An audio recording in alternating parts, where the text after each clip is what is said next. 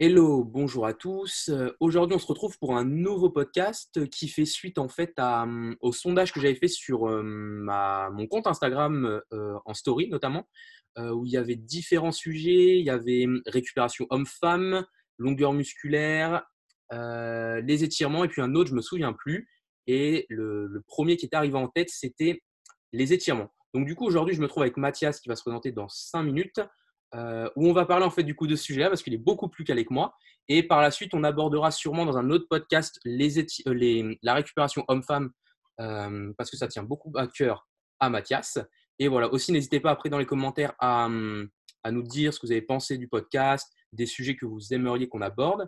Et dernière chose, c'est un podcast qui se fait vraiment en freestyle un peu. On a l'habitude de discuter avec Mathias, donc il n'y a aucune question qui est préparée, aucune réponse qui est préparée. Ça va vraiment y aller en fonction en fait de nos envies, de nos goûts. Donc voilà, j'espère que ça vous plaira. Et voilà, maintenant je laisse Mathias se présenter. Merci Rémi. Bonjour à tous. Euh, donc bah, du coup, comme euh, Rémi, donc moi c'est Mathias Soulol, je suis membre de la Nerdy Muscle Review. Et euh, vous le voyez pas là parce que vous avez que l'audio, mais il est super content. non, membre de la Nerdy Muscle Review et, et donc euh, vulgarisateur scientifique. Je suis diplômé euh, en bac plus 5 en sciences du sport, euh, en STAPS à Toulouse. Et donc mon gros intérêt scientifique, c'est autour de l'esprit critique, la méthode scientifique et puis tout ce qui touche aux sciences du sport, plutôt avec un attrait autour de la bioméca et de la neurophysio et vachement moins autour de la physio tout court. Ok, et Voilà. tu fais des coachings personnels, je crois, en, sur place Ouais. à Toulouse et puis en, en ligne, c'est ça? C'est ça. C'est ça, des consultations aussi par vidéo. euh, à la limite, euh, si tu le permets, on mettra en description tout ça. Et puis voilà. Tout à fait, tout à fait. Alors du coup, on va commencer le, le sujet. Donc c'était, j'avais noté le, le sujet comme les étirements, virgule, utiles, point d'interrogation. Donc euh, en fait, avant de faire le podcast, on a un peu rapidement en fait discuté de, avec Mathias et puis euh, ça partait déjà en fait en discussion. Donc on s'est dit, on va enregistrer dès maintenant. Et euh, la première question qu'il m'avait posée, c'est les étirements et dans quel contexte? Alors moi, je vais, voilà, je vais dire un peu le contexte et puis après on va discuter. Donc moi, ce que je vois euh, par les étirements, de ce que moi on m'avait conseillé quand je pratiquais beaucoup de sport, c'était de s'étirer, notamment après l'entraînement, parce que eh bien ça étirait le muscle, ça permettait en fait de le de mieux récupérer, d'éviter les crampes ou euh, un peu les courbatures le lendemain. Donc voilà, c'était ça dans la globalité. Puis après, plus tard, on m'avait dit non, il faut pas s'étirer euh, après l'entraînement parce que le muscle est chaud. Du coup, si on étire trop, ça peut le blesser, ça peut faire des, des micro-fractures. Donc voilà, c'est un peu le, le truc. Du coup, on m'avait dit étire-toi plutôt le lendemain, le temps que le muscle se refroidisse. Donc voilà, je t'ai balancé plein de trucs, Mathias. Maintenant, débrouille-toi et essaye de nous expliquer un peu tout ça. Ah, putain, quel pote, super, démerde-toi avec la merde que je viens de remuer. non, plus, plus sérieusement, ouais, effectivement, la, la problématique des étirements en récupération, c'est vraiment un truc qui est très, très présent dans le domaine sportif. Euh, c'est euh, une sorte d'appel à la tradition, c'est on l'a toujours fait, Mhm. on le ressent comme euh, quelque chose de bénéfique parce que euh, il y a probablement un effet euh, de la voie des opioïdes avec euh, une augmentation des endorphines bêta ou des choses comme ça, donc qui pourrait éventuellement euh, jouer le rôle dentalgique. Alors du coup, ouais, explique déjà. euh, tu peux déjà expliquer appel à la tradition. Du coup, un peu, c'est du coup un biais scientifique qui apparaîtra, je crois, dans la NMR. Et autre chose, tu peux expliquer peut-être les opioïdes, c'est quoi aussi? Alors, en commençant par l'appel à la tradition, l'appel à la tradition, c'est un biais ou euh, plutôt c'est un argument fallacieux pour être plus exact. Autrement dit, comme quelque chose a toujours été fait comme ça, Mhm. alors on continue à le perpétuer sans jamais le remettre en question. Les étirements ont toujours, entre guillemets, été utilisés dans les séances sportives, avant, après, pendant, ça dépend euh, quelle est la philosophie, mais euh, ça a toujours été utilisé. Donc du coup, on ne le remet pas en question et euh, on ne le remet pas en question pour seul argument que ça a toujours été fait. Voilà, donc C'est un argument qui n'est pas valable, quoi. Non, pas du tout, non. c'est pas valable du tout. Mais est-ce que c'est quelque chose qu'on retrouve dans la, dans la science en général ou pas? Comme toi, tu lis beaucoup la- ben, les, les études scientifiques, est-ce que tu trouves que c'est quelque chose qui est mis en avant par les scientifiques ou plutôt par les, les pseudo-scientifiques, si je peux m'exprimer ainsi, tu veux dire les étirements en termes de récup? Ouais, ouais, ou même en général, est-ce que tu trouves que même dans la science, on, on met beaucoup en avant ce, ce biais-là ou pas? Non, enfin oui, comment dire? En science, on ne se préoccupe pas trop du. Quand on pose une, un protocole expérimental, on ne se préoccupe pas trop du truc. Grosso modo, souvent, quand tu démarres l'introduction d'un papier qui va traiter des étirements, qui mmh soient relatifs à la récupération, à l'échauffement, à la performance, etc., tu vas te retrouver avec euh, euh, les étirements ont, eu une, ont toujours eu une place importante euh, dans les sciences de l'entraînement ou dans l'entraînement ou dans la pratique sportive. Les mecs démarrent comme ça ils te font un blabla sur ce qui a déjà été fait dans la littérature et ensuite ils concluent bah, nous, on va vérifier si euh, ça vaut le coup de s'étirer ou pas pour tel ou tel euh, contexte. Ok, d'accord, ça marche. Du coup, les opioïdes maintenant? Alors, encore une fois, je ne suis pas spé de la version physio, donc je ne peux pas décrire à proprement parler ce qu'est un opioïde. J'admets que je me ferai larguer euh, très vite par quelqu'un qui serait dans la version de biologie. Mais pour faire très simple et de ce que j'en comprends moi, c'est une voie plutôt euh, de l'ordre physiologique, hormonal ou enzymatique, mmh. qui aurait pour but de diminuer un message. Et là, en l'occurrence, ça peut être un message, ça peut véhiculer un message de bien-être, ça peut euh, véhiculer un message de diminution de la douleur ou des choses comme ça. Ok, ça marche. Donc un petit peu le même principe que, de, que du paracétamol, par exemple. Ouais, un antalgique, quoi. Mmh. Voilà, exactement. Ça marche. Alors du coup, parce que là, on s'est déjà un peu perdu. Tu disais que c'était dans la tradition parce qu'on avait potentiellement un effet quand on s'est tiré, d'avoir moins de douleur, c'est ça? D'avoir cet effet? Ou, ou alors c'est cette sensation de bien-être, c'est-à-dire que par effet antalgique, on sent moins les choses. Ah, donc, on sentirait éventuellement moins les courbatures, par exemple. Mmh tu vois, ce genre de choses. Bon, ça, c'était ce qui était mis en théorie mais euh, j'ai souvent l'habitude de le répéter, mais il y a un vieil adage qui nous vient de Bernard de Fontenelle, donc ça c'est euh, c'est à la fin du XVIIe siècle, donc c'est plutôt jeune, Mais grosso modo, lui, il nous disait assurons-nous bien du fait avant que de nous inquiéter de la cause. Grosso modo, c'est bien de mettre une théorie en dessous, mmh mais est-ce qu'on ne devrait pas d'abord vérifier si ça fonctionne vraiment? Est-ce que c'est pas le fait de induction et euh, qu'on a une fois, non? Non, ça c'est encore autre chose. C'est le modèle sur lequel on se base avec induction et déduction. on en parlera peut-être euh, dans un autre podcast avec la méthode, mais euh, ça marche ok. là, non, l'idée, l'idée c'est de dire, ok, j'utilise telle ou telle méthode. et la théorie avec cette méthode, c'est par exemple que ça va euh, j'en sais rien, ça va diminuer le message nerveux qui code pour la douleur. Mmh ça, c'est la théorie en dessous parce qu'on a une augmentation des endorphines bêta, parce qu'on a une activation de la voie des opioïdes, etc. Et donc, bah, ok, bah, très bien, ça c'est la théorie. Est-ce qu'on ne pourrait pas le vérifier d'abord? Est-ce qu'on ne pourrait pas s'assurer qu'on a bien une diminution de la douleur perçue par les individus à la suite du massage? Ah, parce que tu dis réellement que, en fait, voilà, on a, on a on n'a pas vérifié ça en fait. Bah, on l'a vérifié, si, on l'a vérifié, mais la réalité, c'est que ça a été très souvent euh, annoncé de manière empirique que ça diminuait les courbatures, mmh parce que c'est ce que ressentaient probablement par expérience personnelle les gens qui s'étiraient. Mmh mais ce sont des expériences personnelles, et là, en l'occurrence, ce qui est intéressant, c'est de le vérifier sur de plus grands groupes, répliquer les études, voir s'il y a vraiment un effet qui est propre à l'étirement ou si c'est un placebo, un effet placebo ou alors ce genre de choses. Parce que déjà, quand on parle d'étirement, il y a parce que là, tu me as utilisé le mot masse, le, as employé le terme massage. Mais est-ce que je sais que tu as aussi les étirements qui sont statiques, étirements dynamiques, euh, qui, euh, moi, tu vois, de ce que j'entends, par exemple, euh, les le dynamique serait mieux avant un effort parce que apparemment le statique diminuerait la performance. Enfin, tu vois, il y a plein de choses comme ça que j'entends. Donc, est-ce que je pense que c'est important aussi peut-être de faire un point là-dessus sur entre statique et dynamique? C'est parfait que tu le soulignes. Effectivement, il y a plusieurs types d'étirements. Alors, euh, qu'on se mette bien d'accord, il y a trois grandes catégories d'étirements à l'heure actuelle qui sont euh, vérifiés scientifiquement, qui euh, ont une littérature scientifique établie pour eux.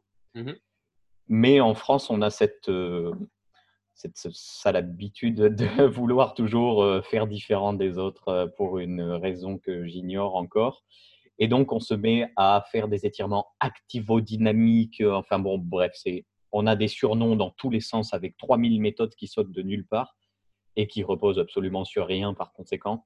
Mhm. Et donc, euh, qu'on soit bien d'accord, pour ce podcast, on va parler des trois grandes catégories. Tu en as cité deux, statique. On le définira comme euh, tenir une position plus ou moins longtemps en étirement, de manière statique. Celui typique où on se met euh, allongé sur le sol, enfin sur le dos, et puis après, on va se relever et puis on va aller toucher nos pieds quoi, pour étirer les ischios. Ouais. Voilà. Mais là, il n'y a pas de mouvement. On reste sur place. Et on cherche à aller toujours le plus loin possible pour une durée déterminée. Qu'on aura déterminée par nous-mêmes d'ailleurs, plus ou moins. Donc ça, c'est statique. Un étirement dynamique. Il y a un petit bémol avec ça, c'est que ça n'a pas de définition claire. Mhm. Il, y a une, il y a une excellente revue de littérature de hum, Nicolas Babot et de Jules Hoppler, qui sont deux Dijonais euh, dans Sports Medicine, où en 2018, ils ont publié toute une revue de littérature sur les étirements dynamiques, leur effet euh, sur euh, à peu près tout. Mhm. Et on se retrouve, bah, ils établissent clairement, bon, bah, les gars, c'est chiant parce qu'on n'a pas de définition exacte de ce qu'est un étirement dynamique. Tout le monde fait un peu à sa sauce. Donc, généralement, un étirement dynamique, c'est une sorte de on, se, on fait des allers-retours dans une position étirée, non étirée. Par exemple, ce serait, euh, tu as un peu position de fente, tu viens étirer le psoas, tu reviens, c'est ça un peu? Exactement, ce genre, de, ce genre de protocole, on pourrait appeler ça un étirement dynamique. Autrement dit, on contracte, on contracte pardon, le muscle fessier ou les extenseurs de hanche pour pouvoir étirer la face antérieure. Ok. C'est ce mmh. genre de choses. Voilà. Et donc, ça veut dire ouais, que tu alternes face de contraction, enfin, tu alternes les deux faces, quoi, c'est ça? Ben, En fait, tu contractes. tu as un temps d'étirement du muscle ciblé et un temps où tu relâches? Tu as un temps un peu qui est normalement défini ou pas du tout? Non, justement, c'est ce qu'on va voir, c'est que ça se quantifie plus en termes de répétition que ça se quantifie vraiment en termes temporels. C'est un peu particulier parce que comme c'est dynamique et qu'il y a systématiquement un geste, c'est assez difficile de quantifier et de normaliser le temps durant lequel je m'étire. Donc en fait, on estime que le temps d'étirement est environ égal à une à deux secondes mhm. pour tel nombre de répétitions. Et donc, on va admettre qu'il y a un temps d'étirement de, on va dire, 10 fois 2 secondes et donc 20, 20 secondes d'étirement. Et donc, ça veut dire que l'étirement qu'on avait dit au début, l'exemple qu'on avait donné pour l'étirement statique où euh, je suis euh, sur mes fesses, les, jambes euh, allongées, je touche mes pieds. Donc, si je fais des allers-retours comme ça, je passe. Ça sera dynamique. Ok, d'accord. Mais tu du passes du statique au dynamique, ouais. On, sera aussi précis dans le, dans le muscle ciblé ou pas? Vu qu'on sera en dynamique, est-ce qu'on on ne va pas avoir d'autres muscles qui vont rentrer en jeu? Non? En, théorie, tu es en train de cibler biomécaniquement, comme il s'agit du, quasiment du même geste, si ce n'est qu'il y a l'un qui est dynamique et l'autre statique, d'accord, que la position est maintenue. En théorie, biomécaniquement, c'est la même chose. Ok. Tu es en train de cibler euh, à peu près euh, et sensiblement la même chose. D'accord. Ça marche. Et la dernière catégorie d'étirement, c'est ce qu'on appelle des PNF.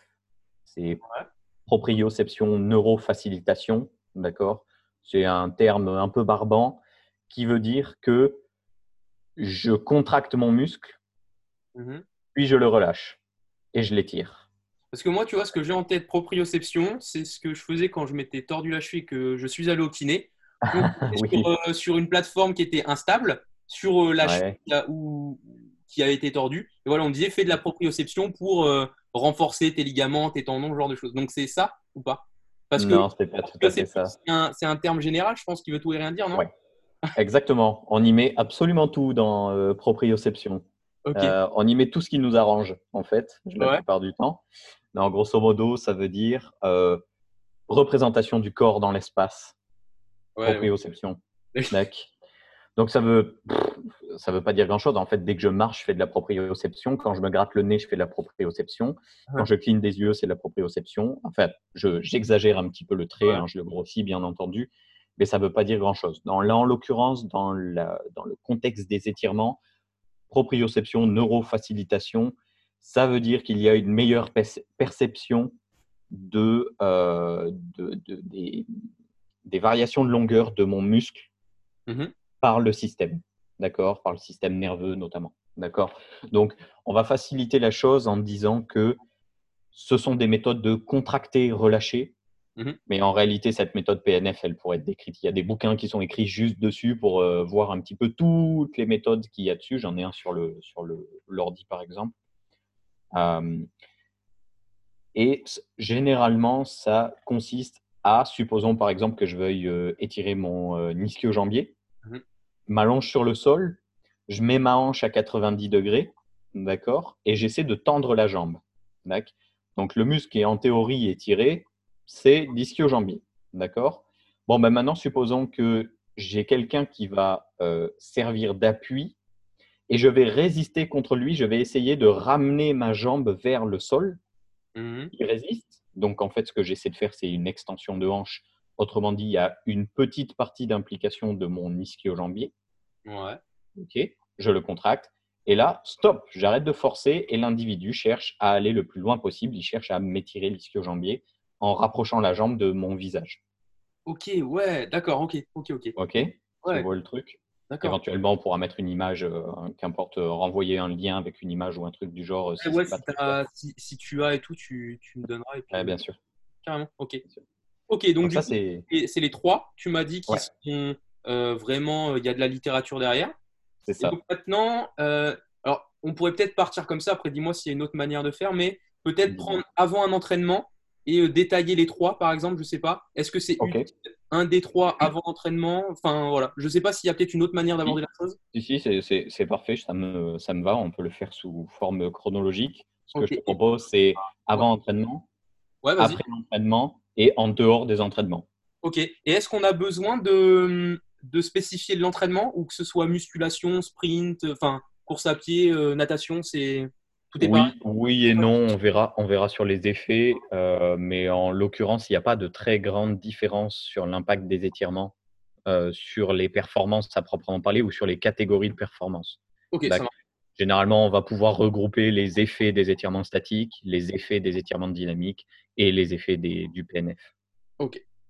OK. Donc, on va partir sur avant l'entraînement, autrement dit, euh, ben, en échauffement, en fait. Ouais. Donc, est-ce qu'en échauffement, il y a un intérêt à placer euh, les étirements? Bah, Pour ça, vous irez voir le podcast de la NMR pour décembre. Donc, euh, je l'ai fait là-dessus, c'est pour ça. Donc, j'ai fait le, le podcast de la Nerdy Muscle Review pour décembre sur quelle est la place des étirements statiques dans l'échauffement. Ok, super. D'accord? Donc, on, on en profite pour faire un peu de pub pour la NMR, mais on va quand même essayer de répondre à la question de manière assez euh, rapide, assez succincte. Grosso modo, c'est euh, je le place dans mon échauffement et je regarde qu'est-ce que ça peut donner sur la performance que je vais réaliser juste après. Mhm. D'accord? Est-ce que ça a un impact délétère? Est-ce que ça a un impact positif sur les performances. Ok. Si je regarde la production de force maximale, Alors, d'accord alors, quand on dit production de force, c'est quoi? Je me mets sous une barre à squat et le but, c'est que je pousse le plus lourd, c'est ça? On va Ah. simplifier comme ça. Ouais. Expérimentalement, c'est pas ça. Ouais. La plupart du temps, expérimentalement, c'est on vous met sur ce qu'on appelle un appareil isocinétique. Mhm. Autrement dit, c'est une sorte de bras de levier dans lequel vous forcez le plus fort possible. D'accord? Et ce bras de levier enregistre la force qui est produite. On va le simplifier comme ça. Mais on pourrait faire l'analogie avec un squat, il n'y a pas de problème. On va dire que je me suis étiré de manière statique. Et je fais mon squat le plus lourd possible à la suite. Ce qu'on observe, c'est une diminution des performances à la suite des étirements statiques. Ok. Alors, ne prenons, euh, comment dire, ne, ne jetons pas la pierre non plus aux étirements euh, statiques. C'est un effet qui a été euh, relevé depuis maintenant 2004. Il y a un monsieur qui s'appelle Yann Schrier qui a balancé un pavé dans la mare en publiant un papier sur le sujet et qui s'est dit, OK les gars, vous êtes vraiment sûr que les étirements, c'est utile? Parce que, bah, compte tenu des données qu'on a à l'heure actuelle, et on était déjà en 2004, bah, en fait, ça a plutôt tendance à diminuer la production de force. Ok. Donc, c'est quand même dommage. Mais cette diminution de production de force, elle est peut-être pas aussi importante que ce qu'on pense. En moyenne, on a une diminution de force de 5%. D'accord. Ok. C'est pas négligeable pour un sportif de haut niveau, mais c'est peut-être pas catastrophique non plus pour quelqu'un qui ne serait pas sportif de haut niveau ou qui vient juste s'entraîner de manière occasionnelle. Et on a une explication du coup à, la, à cette diminution de la production On a une petite partie d'explication. on n'a pas tout. L'explication qu'il y a derrière, alors euh, attention, ça va être de la neurophysio, donc je vais essayer de simplifier les choses. Ce pas des, pas des domaines qui sont euh, très simples à simplifier, mais on, on va tenter quand même. Vous avez une voie nerveuse qui part de votre cerveau et qui arrive jusqu'au muscle. OK? Entre les deux, il y a la moelle épinière. Cette moelle épinière, ce n'est pas juste un tube dans lequel le signal passe. Il y a des interactions à ce niveau-là également. D'accord? Et le muscle est en relation directe avec cette moelle épinière. On appelle ça la voie des réflexes. OK? Par exemple, tu as fait le post sur le réflexe myotatique et l'hypothyroïdie. Ouais, sur le réflexe, ouais, sur le ouais. Ouais, mais du coup, le réflexe que tu as mis en avant, c'est le réflexe myotatique. Mmh Donc, on l'appelle réflexe T, on l'appelle réflexe d'étirement. OK, c'est différents noms que vous pourrez retrouver dans la littérature scientifique, qu'importe. Ce réflexe-là, il se trouve qu'il est diminué à la suite de quelques minutes, secondes, voire minutes d'étirement. D'accord? Or, ce réflexe, il avait pour rôle d'augmenter pour faire de manière très simple, augmenter la production de force au niveau du muscle. Mmh. D'accord? Quand je tape sur mon tendon ou sur mon muscle, s'ensuit une variation de longueur musculaire. OK? Autrement dit, quand je tape sur le tendon, ça tire sur le muscle et le muscle s'allonge. Mmh. D'accord? Il y a des fibres qui sont spécialisées dans cette variation de longueur musculaire, qu'on appelle les fuseaux neuromusculaires. D'accord? Elles sont présentes dans le muscle quand elle détecte une variation de longueur, autrement dit, quand elle détecte une variation euh, notamment d'allongement de, au niveau du muscle. C'est Golgi que tu parles là ou pas Non, c'est les fuseaux neuromusculaires. Golgi, c'est encore un autre rôle. Il est au niveau des tendons et il, a, euh, il est sensible à la contrainte mécanique. il n'est pas sensible aux variations de longueur. D'accord? Là, les fuseaux neuromusculaires, ils sont sensibles à la variation de vitesse et de longueur. Mmh. Là, en l'occurrence, quand je fais et que je tape mon tendon, il y a une augmentation de la longueur du muscle. Mhm. Donc les fuseaux neuromusculaires envoient un message à la moelle épinière. La moelle épinière augmente son activité et envoie un potentiel d'action jusqu'au muscle pour qu'il puisse se contracter plus fort. Ok, ouais. Donc le, réflexe myotatique, c'est juste ça. Et quand je m'étire, je diminue ce réflexe myotatique. Ok, d'accord. D'accord. Donc, c'est un truc qui est assez intéressant parce qu'il y a une étude, par exemple, de 2017 de Doge, euh, D-O-G-E, euh, G-U-E-T, euh, qui est assez intéressante là-dessus. mais il y en a eu d'autres avant qui, ont été faites. Donc là, en l'occurrence, il y a une diminution du réflexe myotatique, ce qui fait que le muscle se contracte peut-être un peu moins bien, ce qui pourrait en partie expliquer pourquoi on perd de la force à la suite d'un étirement, notamment statique.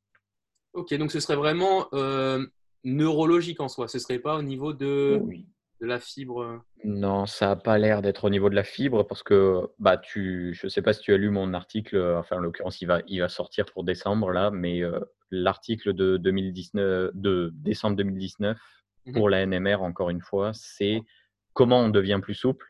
Mmh. D'accord? Et en aigu comme en chronique, on se retrouve avec probablement pas de modification de structure du muscle. C'est plutôt des phénomènes centraux, nerveux, qui se passent, plutôt que des phénomènes périphériques. Ok, intéressant. Bah non, je tu vois, je n'ai même pas relu ton article.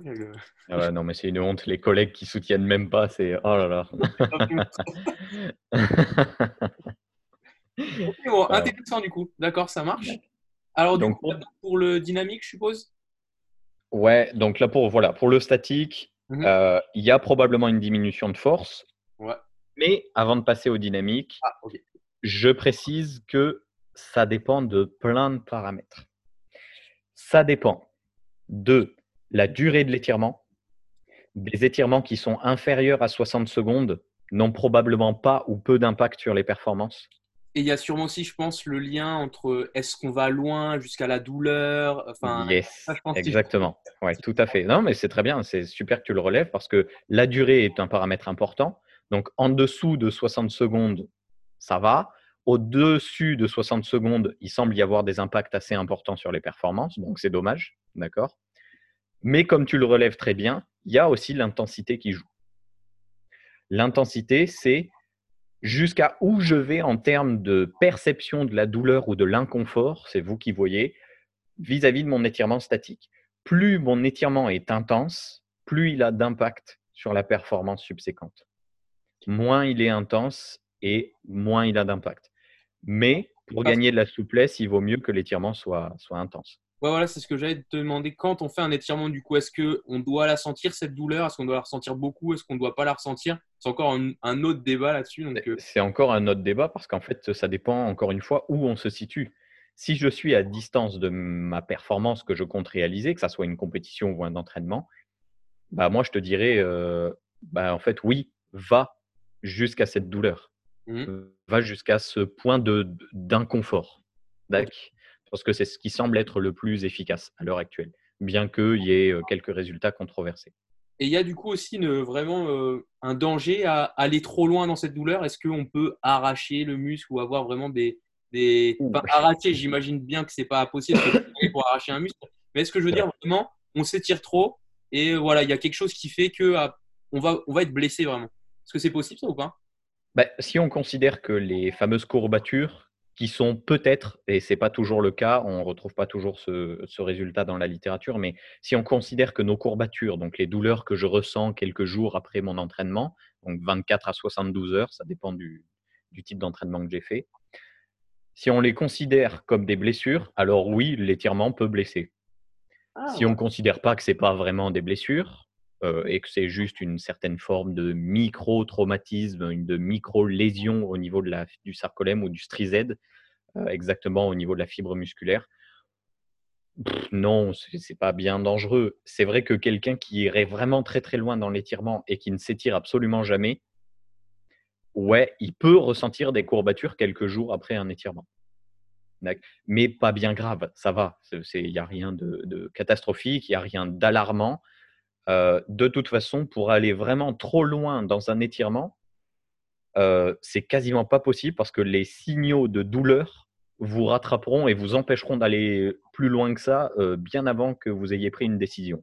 Mmh Donc très clairement, non, il n'y a pas de gros danger à trop s'étirer ou du moins de manière trop intense. Ok, super, super. Voilà. Donc, et dernier point sur lequel ça peut, euh, les résultats de cette diminution de force à la suite d'un étirement statique euh, peuvent euh, être impactés, c'est à quel point vous êtes souple. Déjà, là, maintenant, tout de suite. Un individu qui est peu souple a plus de chances de voir sa force diminuer à la suite d'un étirement statique qu'un individu qui est déjà souple. Donc, ça dépend de votre niveau de souplesse initiale. Et est-ce est-ce que c'est une réalité que des gens par nature sont plus souples que d'autres ou pas? Oui. Alors, je ne sais pas si c'est par nature. La réalité, c'est que quand tu regardes un petit peu les gamins, euh, avant généralement qu'ils attaquent leur pic de croissance, mmh donc euh, le pic de croissance pour une femme, si mes souvenirs sont bons, c'est environ de 12, 12 ans, et pour un homme, c'est 13-14 ans ou un truc du genre. Avant ça, la majorité des gamins est quand même relativement souple. Et c'est souvent des gamins qui n'ont pas entretenu leur souplesse à partir du pic de croissance, c'est-à-dire entre 11 et 13, 14 ans, qu'on se retrouve avec de très grandes différences entre les individus. Donc, je ne sais pas si c'est quelque chose qui est inné. En tout cas, ce n'est pas porté à ma connaissance pour le moment avec lecture de la littérature, mais si jamais ça l'est, il y a plus de chances que ça soit quelque chose d'acquis à partir de l'adolescence ou un petit peu avant l'adolescence plutôt que vraiment quelque chose de génétique. Ok, ça marche. Nac. Yes. Donc ben, maintenant qu'on a vu les étirements statiques, ben, on peut se poser la question sur les autres formes d'étirement. Le gros avantage des étirements dynamiques, c'est qu'ils augmentent la souplesse, mais qu'ils n'ont pas l'air d'impacter les performances qui suivent. Et ça, c'est cool. Mmh. C'est cool parce que ça veut dire qu'on peut remplacer les étirements statiques qui sont peut-être euh, néfastes ou qui ont peut-être des effets délétères par des étirements dynamiques. Sans avoir à se soucier d'une moindre conséquence sur les performances. Donc, ça veut dire qu'on a fait une étude, on leur a dit de faire des étirements dynamiques et puis après refaire l'exemple du squat, là, admettons, pour euh, imager. Et, les mecs, en fait, arrivaient à, refaire les mêmes perfs. Il n'y avait pas de modification. Exactement. Il n'y a pas d'altération. Il n'y a pas d'amélioration non plus, par contre. Non. Il ne faut pas rêver. non, non, il n'y a pas d'amélioration. Il y a une amélioration sur la souplesse, sur ce qu'on appelle le range of motion, donc l'amplitude, si vous préférez, au niveau articulaire, d'accord Mais il n'y a pas d'amélioration à proprement parler de la performance à la suite des étirements, quelle que soit la méthode. Mmh Donc bon, le, gros positif quand même de l'étirement dynamique, c'est qu'il augmente la souplesse, mais il n'influe pas, il n'a pas d'impact sur les performances subséquentes. Ni en positif, ni en négatif, mais ce qui est important à retenir, c'est qu'il n'en a pas en négatif. Quoi. Ok, donc ça peut être potentiellement quelque chose qu'on peut faire euh, avant. Ok. C'est tout à fait ça souvent, pourquoi, tu vois, c'est la question à se poser, c'est pourquoi on s'étire pendant un échauffement? La plupart du temps, la réponse est bah, j'ai envie d'avoir une plus grande souplesse pour faire des amplitudes gestuelles plus euh, importantes au cours de mon entraînement ou de ma compétition. Il y en a d'autres qui diront euh, j'ai envie de prévenir mes blessures. Parce que si je ne suis pas assez souple, eh bien, quand je vais réaliser mon geste qui lui demande une grande amplitude, je vais me blesser.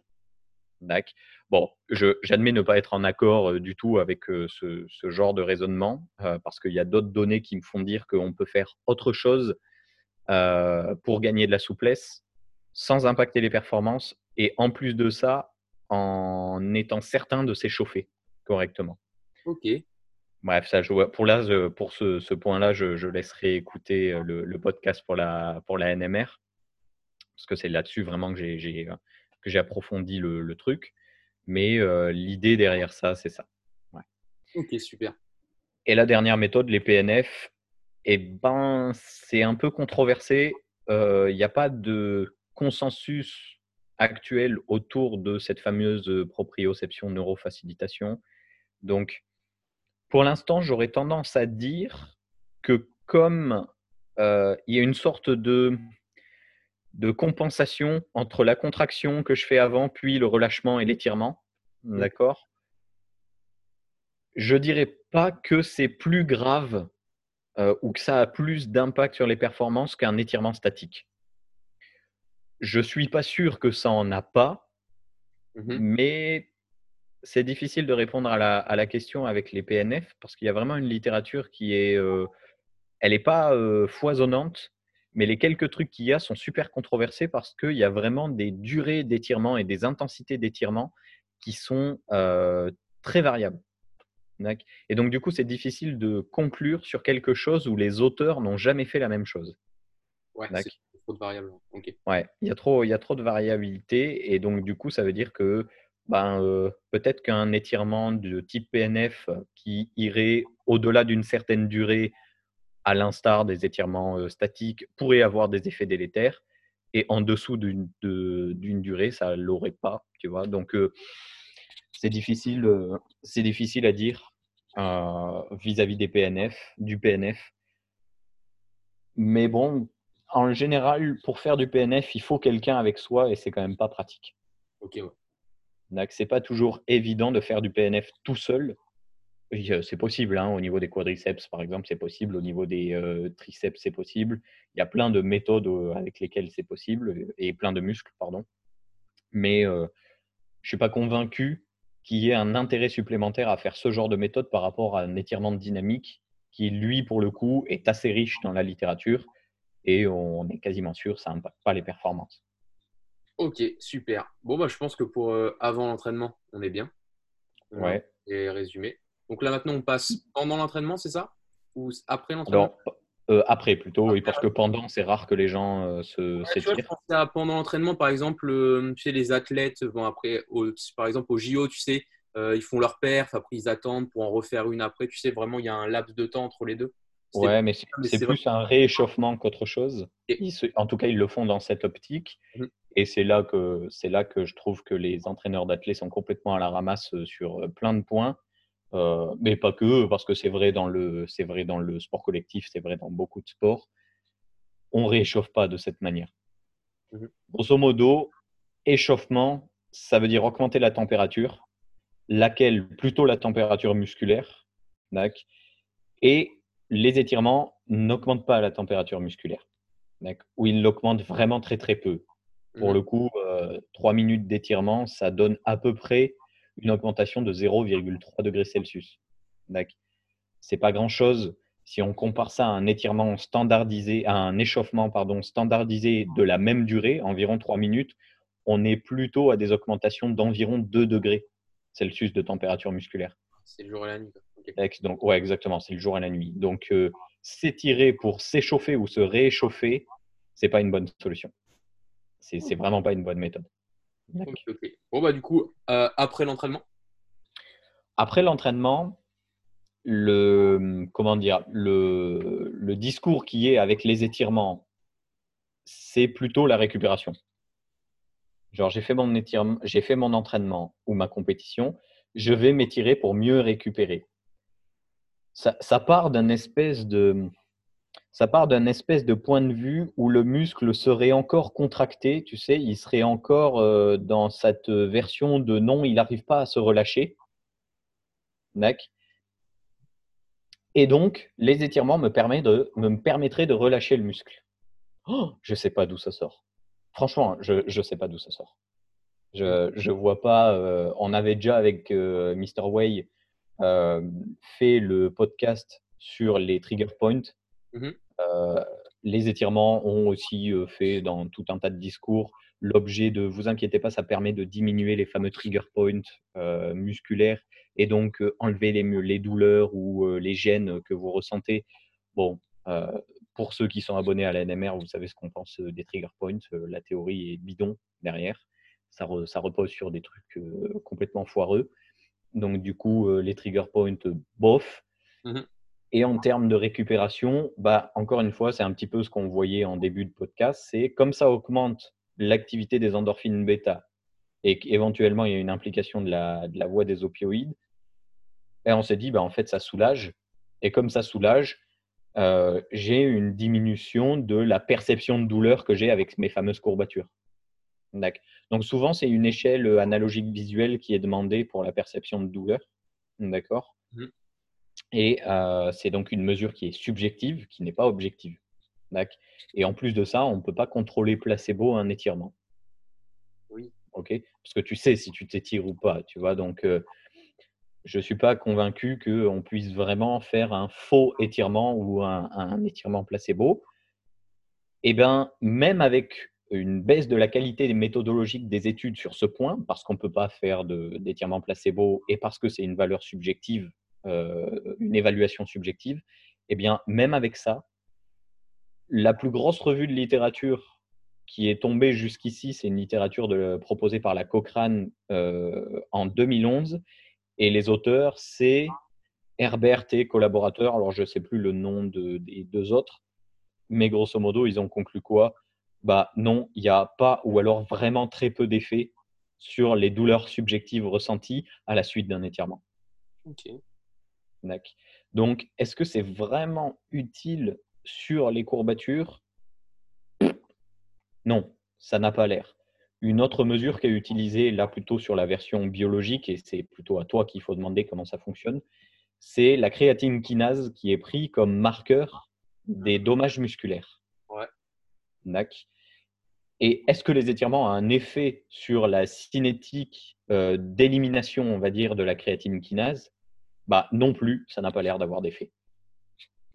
Donc, sur des marqueurs indirects comme la créatine kinase ou sur des marqueurs un peu plus directs mais complètement subjectifs comme une échelle analogique visuelle avec de la douleur perçue, les étirements ne font pas preuve de leur efficacité en moyenne. Ok. Que ce soit pour statique, dynamique ou PNF. Ouais. Que ce soit pour l'un ou pour l'autre, ça change rien. D'ailleurs, la plupart du temps, ce qui est étudié en récupération, c'est plutôt les étirements statiques. C'est le plus simple à mettre en place. Mais euh, que ce soit l'un ou l'autre, généralement, il n'y a pas d'effet sur la récup de la part des étirements. Maintenant, euh, ça peut être une discussion très intéressante que de se dire, OK, il n'y a peut-être pas d'effet avéré, en tout cas par euh, les études qui sont proposées sur le sujet à l'heure actuelle, mais ben, je me sens mieux après. tu vois, malgré tout, l'individu pourrait se sentir mieux. Comme Et pourrait du- avoir- l'histoire du rouleau de massage aussi dans la NMR, quoi. À la conclusion. C'est ça. Ouais. C'est OK. euh, ben écoute, si ça te fait du bien, étire-toi. Moi, j'ai pas de problème. Ne t'étire pas de manière trop intense parce que éventuellement, tu pourrais un petit peu augmenter, exagérer les micro-lésions que tu as déjà produites par l'entraînement. Mhm. D'accord? Quoique tous les entraînements produisent pas forcément des micro-lésions. D'accord? L'entraînement excentrique a l'air de bien taper sur euh, les fibres, l'entraînement concentrique un peu moins. Et pour peu qu'on soit habitué à l'effort, on a généralement une disparition quasiment complète à la suite d'un d'un entraînement euh, vis-à-vis des euh, courbatures. Donc, est-ce qu'un étirement pourrait exagérer ces courbatures? Oui, éventuellement, mais si jamais tu le fais très intense. Si tu le fais pas très intense, alors il n'y a pas de raison que ça euh, augmente davantage la douleur perçue par l'individu. Et dans cette mesure, si ça te fait du bien de t'étirer, bon, écoute, étire-toi, mais n'attends pas des étirements que ça te soigne ou alors que ça te permette vraiment de récupérer. Là, il y a vraiment d'autres stratégies plus efficaces. Comme le, le fameux retour au calme?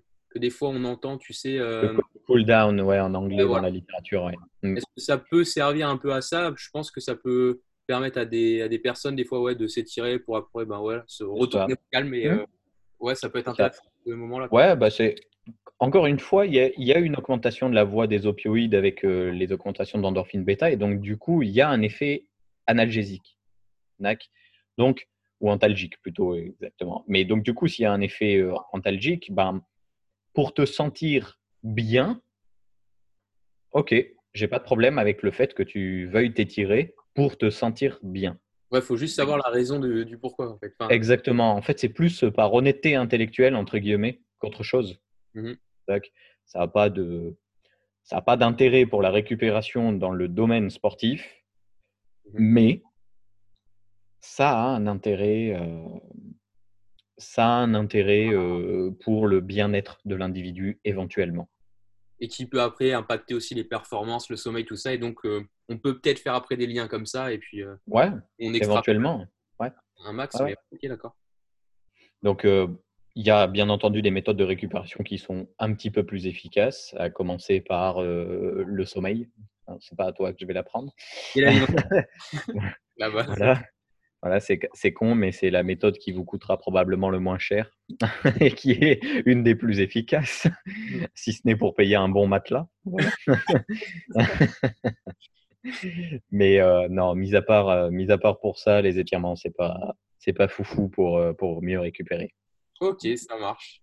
Et du coup, alors, hors entraînement, Bah, en dehors des entraînements, il y a plusieurs raisons pour lesquelles on, fait des, on fait des étirements. La première raison, souvent, que tu entends euh, très régulièrement, c'est prévention de blessures. Mm. Nac. Euh, je, je réponds que c'est, je réponds que c'est du bullshit, mais je suis un peu cash dans la réponse. Pourquoi on défend l'étirement en termes de prévention de blessures? La plupart du temps, c'est parce qu'on se dit que pour éviter de me blesser, je dois aller ou je dois euh, permettre à mon corps d'aller dans l'amplitude maximale possible au cas où j'irai moi de manière non volontaire quand je fais mon activité. Donc par exemple, je fais un sprint linéaire classique, un 100 mètres. Généralement, j'ai une très grande amplitude au niveau des membres inférieurs. Mhm. Et lorsque je viens chercher mon pied d'appui pour me propulser, j'ai ma jambe avant avec mon ischio-jambier qui est très étiré. c'est là qu'on a les fameux claquages, ce genre de choses, des fois, non? Très souvent. Alors, il y a un débat pour savoir exactement quand est-ce que c'est. Est-ce que c'est sur la phase excentrique, concentrique? Bref, il y a tout un débat. Ce que j'en retiens, c'est que quelle que soit la phase, le muscle est dans une position allongée. Il est dans une très grande amplitude. D'accord? Donc, les mecs se sont dit, ben, en fait, si je rends mon gars souple, bah, il n'y a plus de raison qu'il se blesse parce que son corps est capable d'aller là-bas. Oui, ton corps est capable d'aller là-bas, mais ton corps n'est pas forcément capable de produire de la force là-bas. Si tu t'étires de manière passive, tu vas juste permettre à ton corps à tes muscles et articulations d'avoir l'amplitude nécessaire pour y aller. Mhm. Mais le problème, c'était pas d'y aller. Le problème, c'était d'être capable de produire de la force alors que ton muscle est allongé. Donc, est-ce que c'est vraiment utile de faire ce genre d'étirement pour de la prévention de blessures? Mhm. Non, fais un entraînement qui te permette, dans de grandes amplitudes, de produire beaucoup de force. Et donc, ouais, donc là, il faudrait trouver un exercice qui permet d'avoir le muscle le plus allongé possible et à ce moment-là, produire de la force dans cette position. Ouais, ça tombe bien, c'est exactement ce que fait l'excentrique. Ouais, l'entraînement excentrique, c'est ce qu'il fait. L'entraînement excentrique permet de- d'augmenter sa production de force sur des grandes longueurs musculaires. C'est quand même un gros avantage, tu vois. Ça veut dire que je pousse l'organisme sur des grandes longueurs musculaires à augmenter sa production de force. Autrement dit, je diminue les risques de blessure, pour faire très simple. Donc, est-ce que les étirements sont vraiment utiles là-dessus? Ben, Là, de manière logique, en réfléchissant vis-à-vis euh, de, de- du raisonnement que je viens de te proposer, je dirais non. Et en l'occurrence, il existe une littérature sur le sujet. Par exemple, on a une très grosse euh, méta-analyse de Lawson euh, en 2014. Ben, ce mec, il nous dit non, les étirements n'ont pas l'air efficaces pour prévenir les blessures. Ou du moins on n'a vraiment pas la preuve que ça soit vraiment quelque chose d'efficace pour prévenir les blessures. Généralement, les cohortes qui sont employées, ce sont des cohortes euh, de l'armée, ce sont des cohortes militaires. Donc, c'est des, vieilles, euh, c'est des vieilles études de 2005, 2004, 1999. Tu vois Donc, ça n'a pas été refait depuis, à ma connaissance, ou à, du moins sur des tout petits groupes, mais c'est pas grand-chose, c'est assez euh, peu qualitatif comme étude. Mais les études les plus qualitatives qu'on ait jusqu'ici, elles montrent que, c'est, que ça ne fonctionne pas. Quoi. On ne prévient pas les blessures grâce aux étirements. Mais alors, est-ce qu'il y a réellement un intérêt à être souple au final? Ah bon, alors là, je, je me pose, je me pose encore la question. Oui, si, euh, pour un gymnaste, pour un danseur ou une danseuse, pour un haltérophile, pour euh, quelqu'un qui ferait de la boxe française ou de la boxe thaïlandaise, par exemple, où les grandes amplitudes gestuelles des membres inférieurs le nécessitent. Mais plutôt sous sa forme active, pas trop passive. Sous sa forme passive, euh, si, une gymnaste éventuellement, elle a un grand écart à faire, elle a des écarts à faire. Les gymnastes sont notés à la forme de leur figure, d'accord? On voit si elles respectent certains alignements, etc. Donc, il y a un moment pour obtenir le maximum de points possible, il faut que cette forme soit respectée et donc il faut être souple. Donc, j'ai pas de problème. On parle vraiment pour la performance, tout ça, mais vraiment pour Ouais. un- un- un- une personne lambda. Est-ce que est-ce qu'il a vraiment un intérêt du coup à se dire bon allez il faut que je m'étire parce que là je me je suis raide. Et euh, c'est bien d'être souple au final. Est-ce que réellement je sais pas même en point de vue santé en général, enfin est-ce que tu as un non t'as ouais. Parce que là je dis non parce que je te vois tourner la tête mais euh, est-ce qu'il y a vraiment un intérêt au final euh. Non, bah, pour, à mes yeux, pour moi, je vois aucune raison spécifique de devenir souple si ce n'est le bien-être de l'individu, c'est-à-dire ressenti par l'effet antalgique. Ouais. Mais pour, mis à part ça, mais il n'y a aucune raison que dans la vie de tous les jours, il y ait besoin d'être souple en fait. En fait, on a tout à portée de main. Si, le plus intéressant, ça serait d'être fort, ça ne serait pas d'être souple. Mmh. Mec. Mais, mais franchement, euh, non, là, je, j'ai vraiment du mal à comprendre euh, quel est l'intérêt, à moins que j'ai loupé quelque chose. hein. et si jamais, euh, si jamais tes, tes auditeurs ont une idée de pourquoi ça pourrait devenir euh, intéressant d'être souple au quotidien, je, peux l'entendre. C'est un raisonnement euh, que j'ai envie d'entendre et j'aimerais comprendre comment les gens en sont arrivés à penser ça. Mais en l'occurrence, compte tenu des données scientifiques qu'on a à l'heure actuelle, je vois vraiment pas de raison de devenir souple. Ok. Mais du coup, alors, je me pose aussi une question. Euh, tu deviens moins souple. Par exemple, tu t'entraînes, je sais pas, tu fais tout le temps des squats et du coup, tu deviens moins souple aux ischios. Mais alors, pour quelle raison on devient moins souple? Bah, justement, l'affirmation que tu viens d'annoncer, je suis pas d'accord avec elle. Tu vois. Ok. Ah bah super. Ouais. Alors, vas-y. Euh, c'est pour le moment, on a une littérature sur le sujet de voir euh, et de comparer étirement, groupe contrôle et euh, entraînement de musculation à amplitude complète. Ok. Ouais. Ok. Pour un individu qui n'est pas souple à l'initial, Mhm. l'entraînement de musculation a au moins autant d'effet qu'un étirement sur la souplesse. Donc en fait, un mec qui s'entraîne à amplitude complète, il gagne en souplesse même quand il fait de la musculation. Ok, d'accord, ouais. Un mec qui serait déjà plus ou moins souple, un entraînement à amplitude complète en musculation permettrait au moins d'entretenir cette souplesse. Mais est-ce que là, tu parles du coup d'amplitude complète? Mais est-ce que du coup, c'est autre chose quand on n'est pas dans cette amplitude complète au final? Parce que j'imagine bien que si tu fais un squat et que tu vas poser les fesses au sol et que tu remontes, enfin là, forcément, tu as un peu un, travail d'une souplesse. En plus, je pense que le poids fait que tu vas aller vers, euh, vers, vers, cette souplesse. Mais si tu fais un quart de squat ou euh, tu vois, tu vas pas chercher en fait cette, euh, cette amplitude complète et l'étirement. Mhm. Est-ce que là, est-ce qu'il y a des études qui montrent quelque chose ou pas? Bah, alors, j'ai pas, à ma, connaissance, il n'y a pas d'études sur des amplitudes partielles. La plupart du temps, on a fait nos études sur des amplitudes complètes. L'amplitude complète euh, de l'individu, bien entendu. Hein. On ne force pas l'individu euh, avec 3000 euh, tonnes sur le dos pour que ça descende en bas. Hein. On, on, fait en sorte qu'il aille au maximum dans une posture correcte à l'entraînement, entre guillemets. Mais on pourrait penser que la souplesse étant une certaine forme de qualité physique, tu vois, là, mmh. ça s'entretient comme tout le reste. Et donc, du coup, si tu ne l'entretiens pas, tu as une tendance à le perdre. alors, ce qui voudrait dire que si on souhaite en fait même entretenir sa, entretenir sa souplesse, autant le faire pendant notre entraînement, parce qu'on gagne du temps et puis apparemment c'est aussi efficace du coup, non? Pour moi, c'est aussi efficace. En tout cas, pour certaines études qui ont été publiées sur le sujet, c'est aussi efficace de s'entraîner à amplitude complète comparé à des étirements statiques. Ok. Mais ce qui ne veut pas dire qu'il faut tout le temps du coup s'entraîner à amplitude complète et. Euh, non, pas forcément. Ça dépend, ça dépend de plein de paramètres de l'entraînement. Mmh. Ok. Mmh. Donc, euh, tu vois, à titre euh, de. Alors, ce n'est pas une liste exhaustive, bien entendu, c'est juste à titre d'exemple, mais on a un mec qui s'appelle Nelson. Nelson, en 2006, il a comparé une grosse cohorte, enfin une grosse cohorte, dans les sciences du sport, c'est pas mal. Euh, il y avait ce 80 et quelques bonhommes, c'est des, étudiants euh, équivalents à STAPS, mais dans un autre pays, je ne sais plus lequel. Et il le partage en trois groupes un groupe contrôle, un groupe qui fait des contractions excentriques au niveau euh, de, des mollets, d'accord, et un groupe qui fait des étirements statiques au niveau du mollet.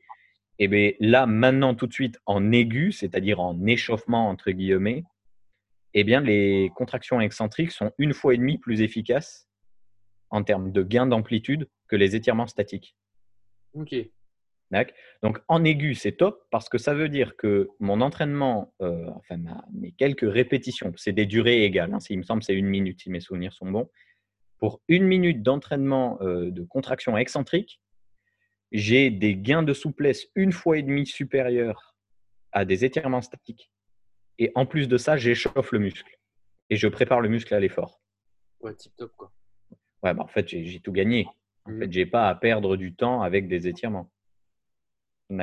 Et c'est pareil, il a refait ce. Enfin, il a précédemment, il avait fait ce protocole en 2004 avec un autre de ses collègues. Je crois que c'était Anderson, mais je suis plus, je suis plus exactement sûr.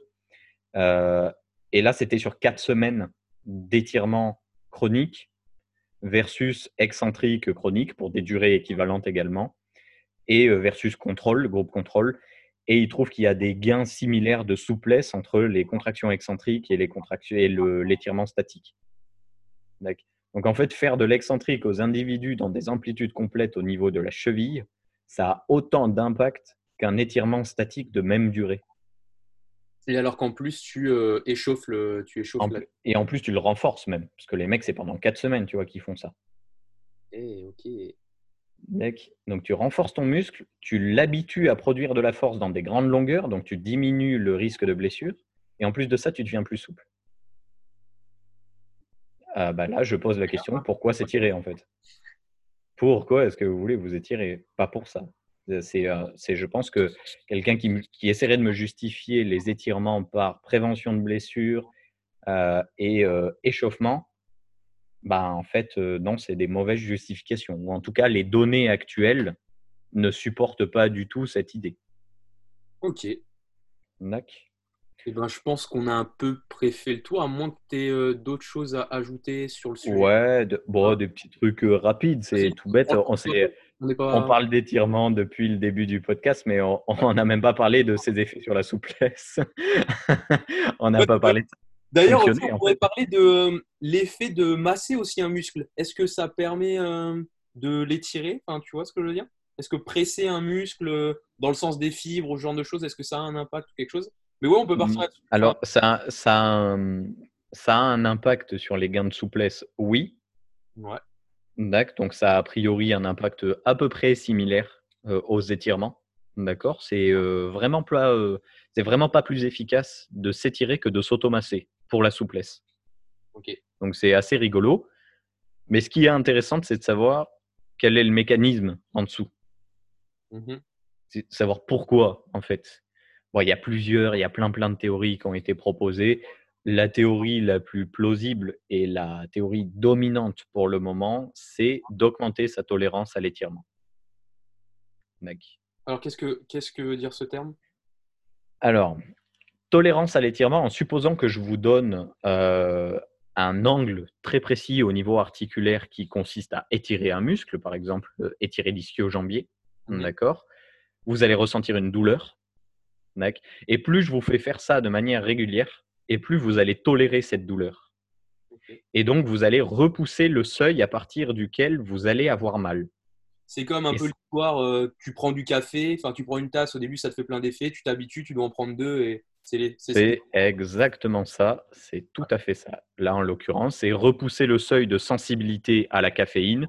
Et eh ben c'est exactement la même chose avec l'étirement, c'est repousser le seuil de tolérance à l'étirement. Donc je peux aller de plus en plus loin et c'est comme ça qu'on semble expliquer qu'il y a des gains de souplesse. Ah, Donc il y a il y a toute une modulation euh, d'un système d'inhibition de la douleur qui se met en place. Ce genre de choses. Donc, en l'occurrence, c'est un petit peu ça qu'on pense qui se passe. Tu vois, par exemple, il y a une étude là, de 2019 que, que j'ai mis dans mon article. C'est pas mal chez 34 mecs. Ils étirent les mecs et puis ensuite, ils regardent pré-post est-ce que ça a changé en termes de souplesse? En l'occurrence, dans le groupe, ça n'a pas changé grand-chose. Et puis ensuite, ils les mettent dans l'eau glacée. Ils mettent dans l'eau glacée les mecs. Euh, alors, si mes souvenirs sont bons, c'est 5 minutes ou 3, 3 ou 5 minutes, je ne sais plus, pendant euh, à 3-4 degrés de température. Donc, c'est une eau froide quand même, tu vois, c'est cool. Et là, il, ouais, et là, ils redemandent aux mecs de s'étirer, d'aller le plus loin possible. Et il y a des gains de souplesse très impressionnants. En fait, il y a des gains de souplesse assez euh, impressionnants. ouais. Et ils ont conclu, en fait, ce genre de protocole permet d'en conclure, eh en fait, quel est le mécanisme? Est-ce que c'est vraiment de la structure musculaire qui bouge et qui nous permet d'aller plus loin? Mmh Ou est-ce qu'il y a une modulation de la douleur au niveau central et donc j'augmente ma tolérance à l'étirement, j'augmente ma sensibilité à la... En fait, je diminue ma sensibilité à la douleur. Alors en fait... Et donc, je vais plus loin. Ah, alors en fait, quand tu t'étires, tu as, ta tolérance, tu as ton point max parce que tu as, une, une, réponse à la douleur qui se met en place. Mais si Exactement. tu as une réponse à la douleur, tu es capable d'aller beaucoup plus loin, c'est ça? Tout à fait. Intéressant. C'est exactement ça. Donc vraiment, en fait, au niveau de la structure de ton muscle, on, parle encore de l'ischio-jambier, on veut tirer son ischio, jamais on va allonger notre ischio. Au final. Enfin, déjà de base, c'est bien, mais, euh, mais vraiment, c'est plus... Euh, une histoire en fait de nerveux et de neurotransmetteurs du coup peut-être. Ouais, c'est ça. C'est plus cette histoire-là. Il semble pas pour le moment y avoir d'impact sur les structures du muscle. D'accord? Donc on n'allonge pas la longueur des fibres, on change pas leur disposition, euh, on altère un petit peu certaines, euh, certaines capacités mécaniques du muscle, certaines propriétés, mais c'est surtout vrai en aigu, c'est pas vrai en chronique. Tu vois? Donc euh, il y a des petites nuances comme ça. Mais en général, ce qui nous permet d'expliquer de façon majoritaire les gains de souplesse, c'est l'augmentation de la tolérance à la douleur. Ok. Et est-ce qu'on a quelque chose sur euh, ligament, tendon? Est-ce que ça, ça, joue ou pas là-dessus, les étirements? Rien du tout Pas beaucoup. Non, ça n'a pas l'air. Ligament, on n'a pas grand-chose parce que c'est très dur à évaluer. D'accord? On a des propriétés mécaniques, mais pour évaluer à quel point les fibres de collagène ou les, euh, euh, les protéoglycanes peuvent se restructurer ou modifier, c'est assez compliqué. Euh, là, maintenant, tout de suite, c'est pendant un étirement ou juste après. Généralement, on évite d'enlever un bout de tendon, un bout de muscle, euh, je vais pas y arriver, un bout de ligament, pardon, pour vérifier ce qui s'est passé. D'accord? Alors que le muscle, on peut le vérifier. On fait de l'élastographie, par exemple. Euh, on fait de l'échographie. On peut faire plein de choses comme ça. Mais c'est plutôt compliqué de, vérifier au niveau ligamentaire. Au niveau musculo-tendineux, ça se fait, mais il n'y a pas l'air d'avoir d'impact sur le tendon. Ok. Mais c'est pareil à l'entraînement. Tu vois, souvent on entend dire, par exemple, que le tendon augmente sa taille à l'entraînement. Ah, qu'on peut le renforcer. Moi, j'avais entendu, par exemple, un jour, je me souviens, si tu veux renforcer ton tendon, tu, ben, tu fais de l'excentrique au final. Pour apparemment faire le. en, euh, fait, euh, tu entraîner le tendon, c'est lui imposer une contrainte mécanique, qu'elle soit isométrique, excentrique ou concentrique, ça ne change pas grand-chose en soi. D'accord? Jusqu'ici, on a surtout imposé des contraintes, en tout cas dans les études, on a surtout imposé des contraintes mécaniques par l'isométrie, parce que c'est plus simple à mettre en place, mmh d'accord, expérimentalement. Et en l'occurrence, le tendon n'a pas l'air de s'adapter, de s'adapter en termes de taille, il a l'air de s'adapter en termes de structure. En fait, il augmente la densité de son, de son collagène et de ses protéoglycanes. Ok, ouais. Donc en fait, il se rend juste plus dense. Il se rend pas plus gros, il se rend plus dense. Pour un même volume, il a plus de composants qui le structurent. Ok. Et là, quand on parle depuis tout à l'heure, du coup, là, les tendons, euh, la souplesse, c'est vraiment si tu si tu t'entraînes, tu gardes. Si tu t'entraînes plus, tu perds. C'est pas quelque chose qui, comme toujours qui est acté, qui restera. Hein. Exactement. Ouais. Et est-ce qu'il y a un lien Là, on va commencer à dériver, mais avec l'hydratation? Où, euh, on, tu sais, on lit ça aux crampes, mais est-ce qu'aussi avoir un bien boire, ça peut avoir un effet du coup sur le muscle, la capacité à, ben, bah, du coup, pas s'étirer parce qu'apparemment les structures elles ne bougent pas lorsque tu t'étires du coup. Oui, elles n'ont pas l'air de bouger, oui. Hmm. Donc du coup, en fait, euh, aucun lien forcément avec euh, hydratation ou. Je ne sais pas vis-à-vis de la souplesse. Vis-à-vis des crampes, j'ai une idée de ce qui peut se passer, mais vis-à-vis -vis de la souplesse, j'ai pas de trucs à donner de manière précise. J'admets que j'ai pas lu euh, une, enfin, à ma connaissance, j'ai pas lu une étude sur le niveau d'hydratation et le niveau de souplesse ou les modifications de, de structure. En revanche, au niveau des crampes, il y a un truc qui est très intéressant. Euh, il y a une, une, revue de littérature là de 2018 euh, d'un monsieur qui est italien, mais je sais plus son nom, donc éventuellement je te, je te le renverrai c'est pas au niveau périphérique que ça a l'air de se passer. C'est au niveau central qu'on obtient des crampes. Je m'explique. D'habitude, la, théorie qu'il y avait derrière, c'est je manque d'électrolytes de type euh, magnésium ou potassium, par exemple, ou alors je suis pas assez hydraté. Et donc, du coup, il y a des modifications de, euh, de, la polarisation de la membrane et, euh, et de tout ce genre de trucs que toi, tu connais mieux que moi. Mmh au niveau de la cellule. Eh bien, ce n'est pas toujours le cas. Et donc, du coup, on a commencé à se poser la question de est-ce qu'il ne pourrait pas y avoir une autre cause aux crampes? Tu vois? Et comme on sait qu'il euh, y avait une augmentation de l'électromyogramme, de, donc de l'enregistrement du signal électrique au niveau musculaire à chaque fois qu'on avait une crampe, tout simplement parce que le muscle se contracte, et on s'est dit peut-être que c'est au niveau central, c'est pas au niveau périphérique. Peut-être que c'est le système nerveux qui plante un peu. Mmh D'accord et bien donc, du coup, jusqu'ici, la théorie qui est plutôt très intéressante, elle se situe au niveau des fameux réflexes dont on a discuté un petit peu tout à l'heure pour la diminution de force avec les, les étirements statiques.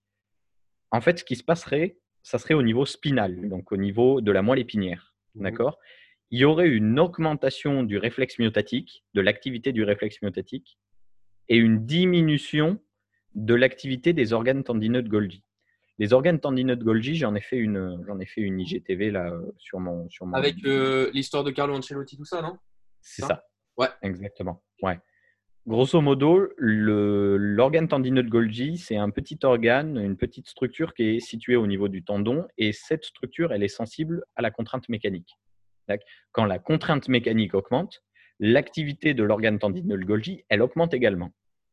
Et son rôle, quand elle augmente, quand euh, son activité augmente, c'est d'envoyer un message à la moelle épinière. On appelle ça une afférence 1B.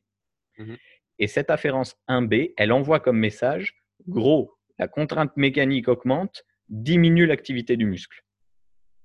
Pourquoi? Alors ça, c'est hi- c'est histoire de préservation, enfin de, de protéger ça? Oui, c'est une sorte. Oui, on pense que c'est un mécanisme de protection, mais tous les auteurs ne sont pas d'accord sur le sujet.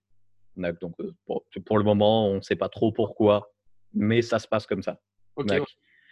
Et en parallèle, donc on appelle ça le réflexe myotatique inverse, c'est parce qu'il fait l'inverse du réflexe myotatique, c'est-à-dire augmenter l'activité du muscle. D'accord Et bien, lors d'une crampe, qu'est-ce qu'on se rend compte? On se rend compte que le réflexe myotatique augmente, autrement dit, le muscle est super activé, et l'activité des organes tendineux de Golgi diminue.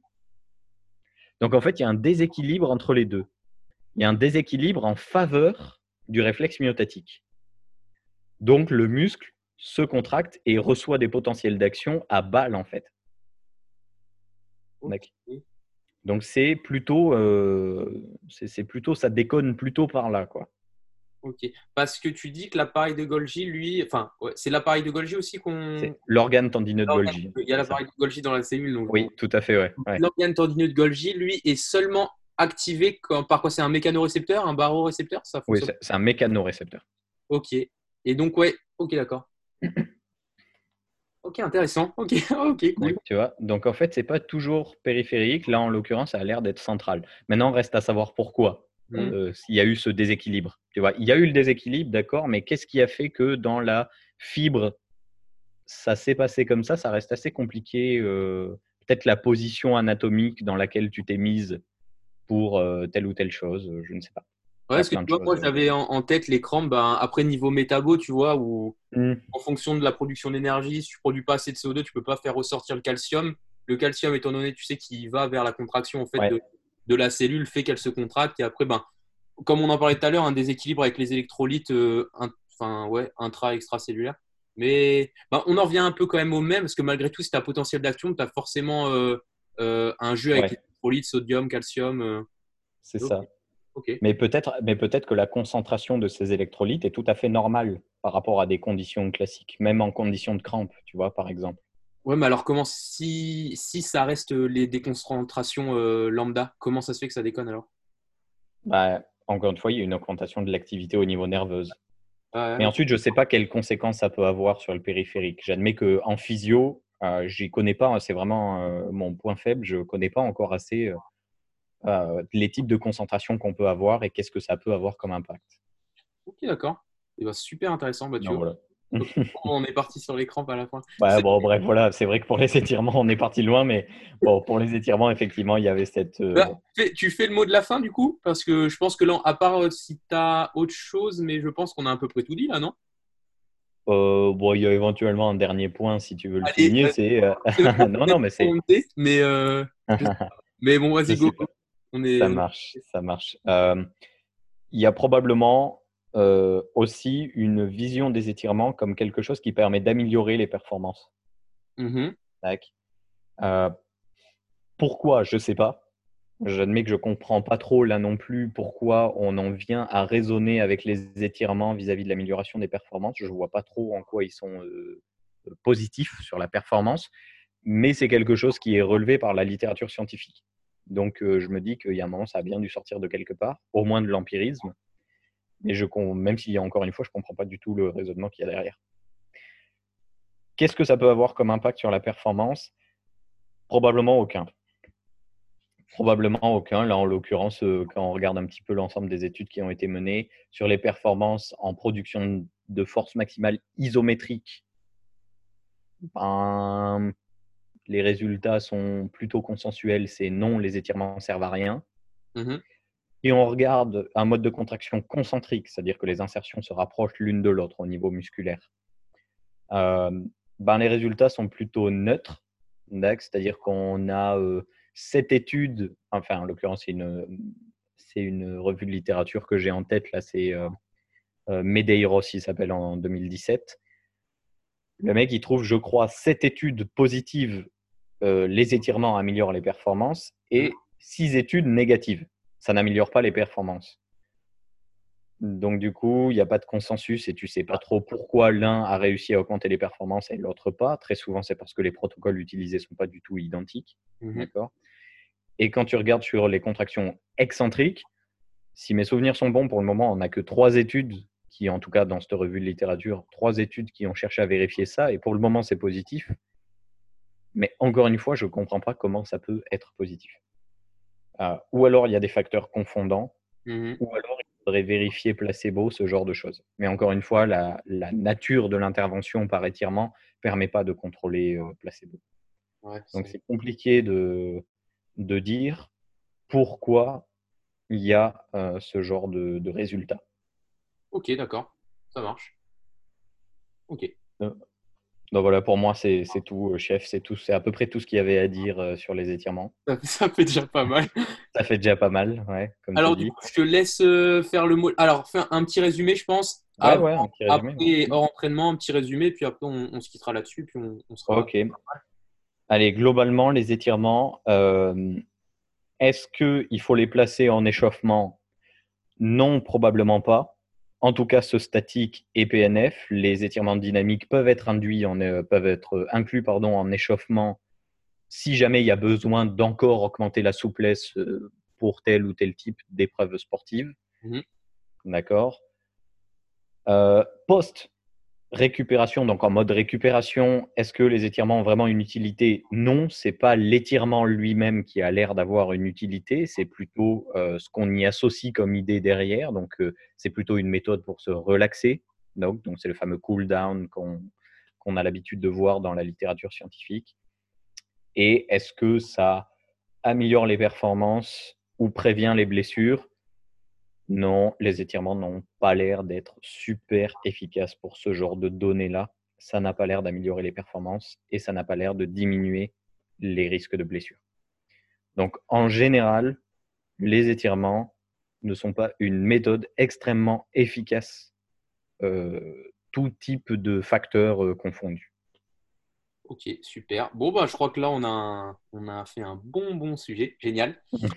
Ben, il me, il me reste plus qu'à vous dire ben, bonne journée, bonne soirée, je ne sais pas trop. Et puis à la prochaine pour un autre sujet. Normalement, le prochain, ce sera sur la récupération homme-femme. Je pense que là, ça va être très, très intéressant aussi. Et euh, Yes, ça peut être très intéressant, effectivement. voilà, donc euh, laissez votre avis dans les commentaires, des sujets que vous aimeriez qu'on aborde. Je ne sais pas du tout combien de temps euh, on a enregistré, euh, mais est-ce que vous voulez peut-être des podcasts de la même durée, plus longs, euh, moins longs Je sais pas, des sujets en particulier? Enfin, lâchez-vous, on est, on est open. Et puis voilà. Yes. Donc, euh, à la prochaine. À la prochaine, à plus tout le monde. Bye.